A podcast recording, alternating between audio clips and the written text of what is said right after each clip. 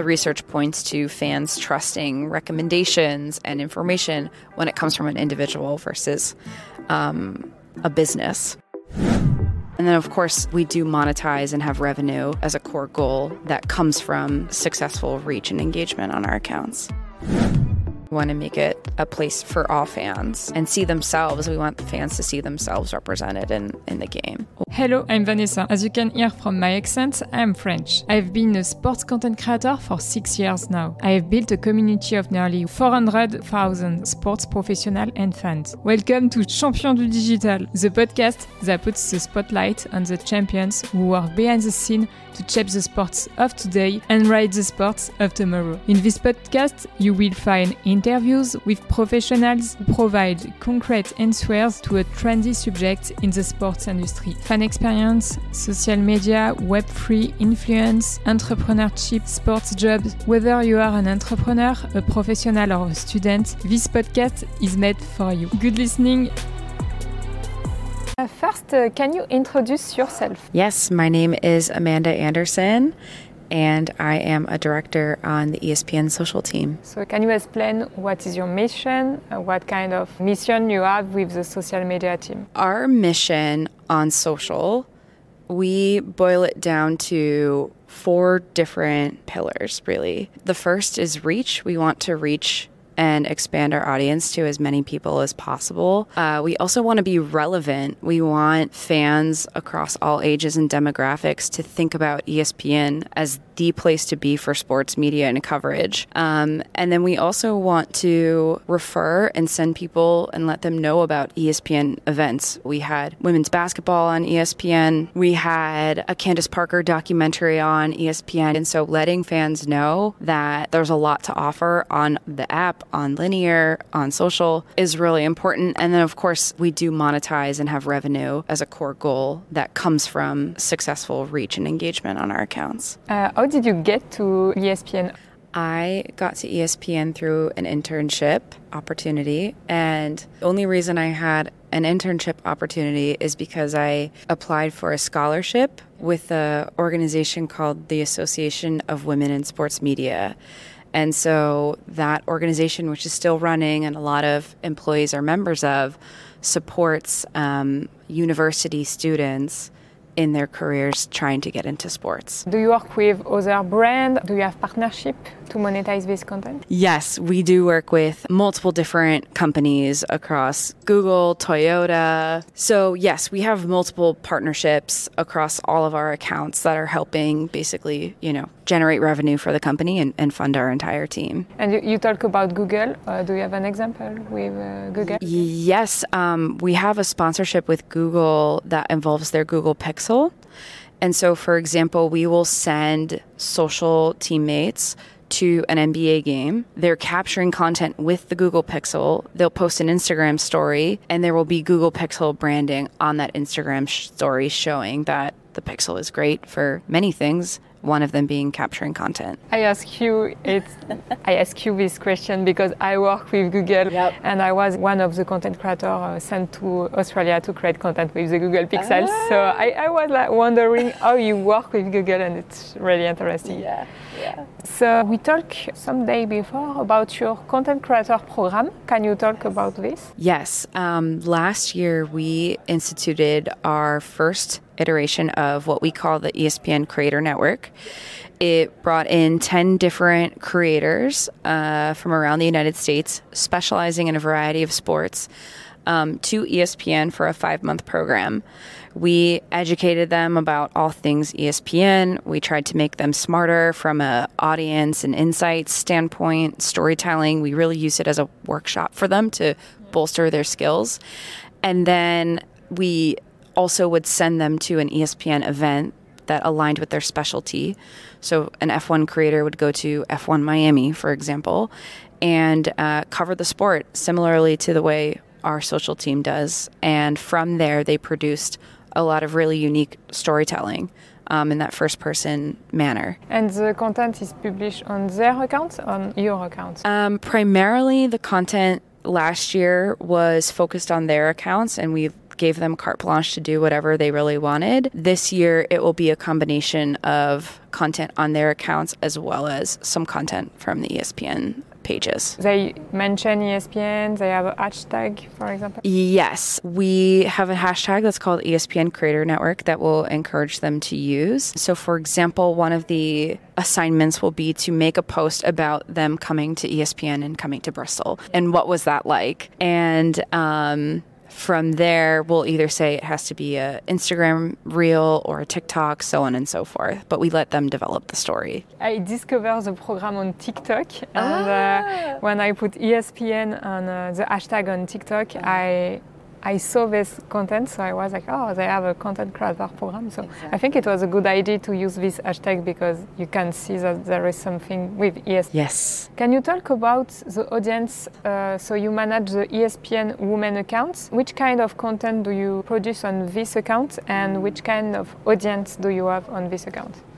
On the ESPNW account, we created it to be a gathering place for female sports fans as a whole. A large percentage of that, I would say, is focused on women's sports specifically, catering to the in a female fan's voice. So the idea behind it is that it's a place where you know you would talk with your friends about women's sports.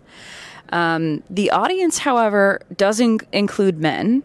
I think the breakdown is 60 40, so it's not like majority or 90%, which is cool. Like we're we're happy that that men want to follow in a deeper way what's going on in the women's sports world. That's that's great for us. We don't necessarily look at that as um, success or failure as long as the account is still growing. Some days ago, it was announced that ESPN became the biggest brand on TikTok and not only in sports. Can you tell to us about this success? Yes, we're thrilled, first and foremost. It had been a goal of ours ever since we launched on TikTok. We actually thought we weren't going to cross it until later this year, potentially summer. What set us over the edge actually was a lot of increased exposure that came from a Disney 100 content hub that includes ESPN. Our growth rate like tripled, I want to say, once that kicked off in October. It's to celebrate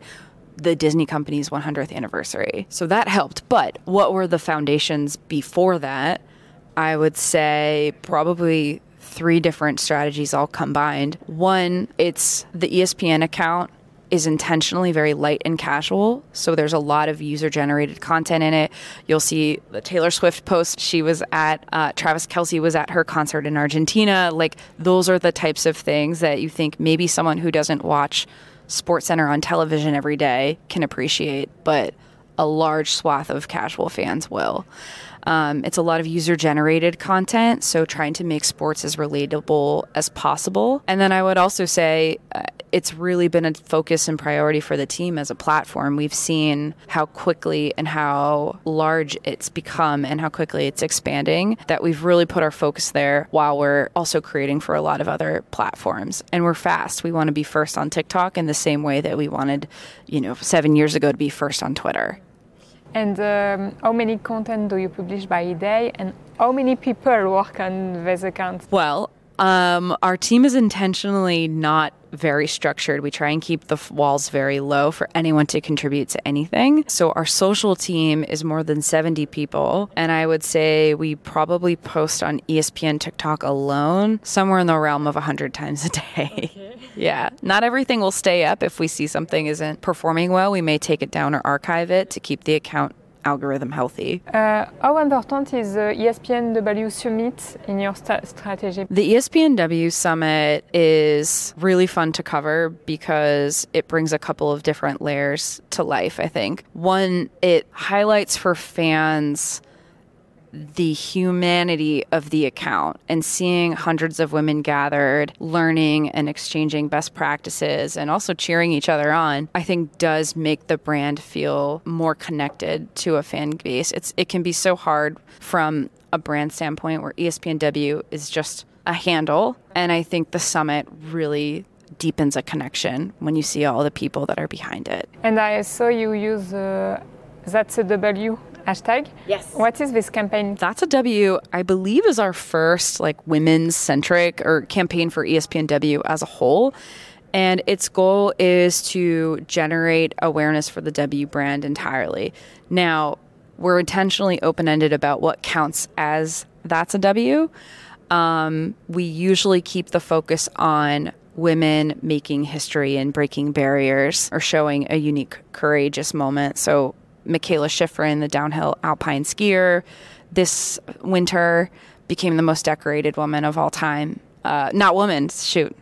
Mikaela Shiffrin became the most decorated skier of all time. And so for us, that were like, that's a W. Let's tell some stories around that and make sure, even if you're not a skiing fan, that you understand and appreciate what that accomplishment means for women. I've seen you do a lot of collaborative content on Instagram. How do you see the impact? Like, is it more on your reach, on your uh, follower acquisition acquisition strategy? That's a good question. Ever since Instagram rolled out multiple collabs, I think that's added to the complexity on really being able to metrically assess is this working? So far from what our metrics tell us, we haven't seen a direct correlation between collabs and account growth. And so, why do we do it? I would say what an area where we find it most useful is from a partnership standpoint. So, for example, when we have a UFC pay per view, we'll collab with the UFC account because they're our league, they're our partner in promoting an event.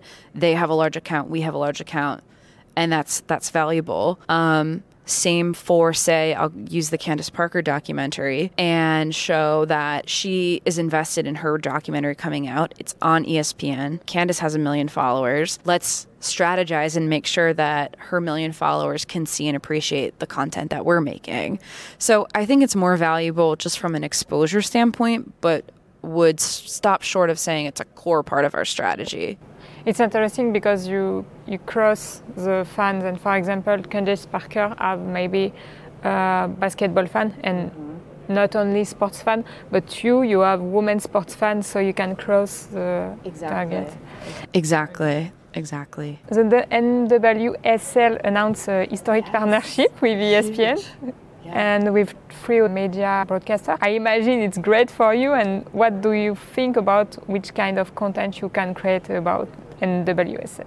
Oh, it's it's so exciting. First and foremost, that we can now send people to games when we're not rights holders. We don't have. It's more difficult for us to be able to send someone. We're not allowed to distribute content in a certain way, so we were massively limited in what we were able to do. Now that we're partners, the access uh, is going to be awesome. Whether or not we could get it, an athlete takeover on Instagram, show what it's like on the sidelines, and more than anything, really continue the momentum for women's soccer outside of World Cup windows, Olympic windows. I think this is really going to help fans deepen their own knowledge, awareness, and love of the game. What are the three trends to follow in the world of sport in the next two years, maybe? Three trends.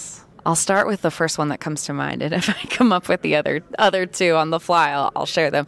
I think um, making sports accessible and as inclusive as possible, and in a way that makes like something that women sometimes will share, and we we talked about this at an internal ESPNW panel we had over the summer, is that sometimes it can feel like such a barrier to be a fan of sports. Like you don't know enough, and you're gonna get called out by a real fan as not being hardcore enough. You're not enough. You're not. You know, you didn't you didn't play the sport is something that we battle a lot, and I think just making that very clear and this is part of why we have the success on ESPN TikTok is like it's accessible sports. Everyone's welcome whether you sometimes tune in or whether you're tuning in every day. We want to make it a place for all fans and see themselves. We want fans to see themselves represented in, in the game. What's another trend? I think continuously, and this goes back to why we're doing the Creator Network, is first person presentation of storytelling and, and content is really important. I think all, all the research points to fans trusting recommendations and information when it comes from an individual versus um, a business. I think it's the, the, the, first brand I have seen to do this. It was FC Barcelona. Mm. Their Instagram account yes. with Avi, who managed the Instagram account with face camera like an influencer Yeah. And uh, I was like, wow, it's incredible. And now more and more club and brand do this, and it's like more authentic.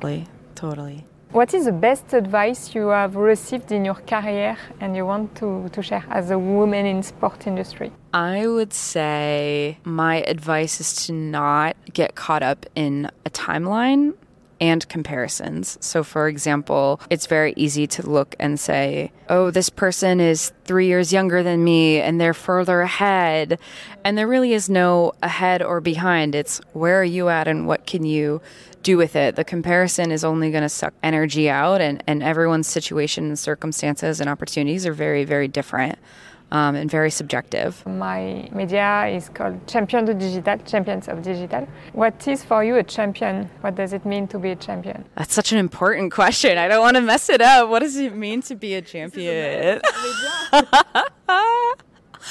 this is the question of the day. Uh, I think it mean what it what it means to me to be a champion is to not get 100% but give 100% as much as you can and constantly be building on improvement more than anything. I think if your if your focus is can I just do a little bit better than I did yesterday and maybe you're having a bad day and you're only able to give about 50%, the fact that you're still trying and getting up and going and accepting that with grace, I think long term things will work out for you. Thank you very much for your time. It was really interesting, and I am really happy to, to interview the community manager of the biggest brand of TikTok.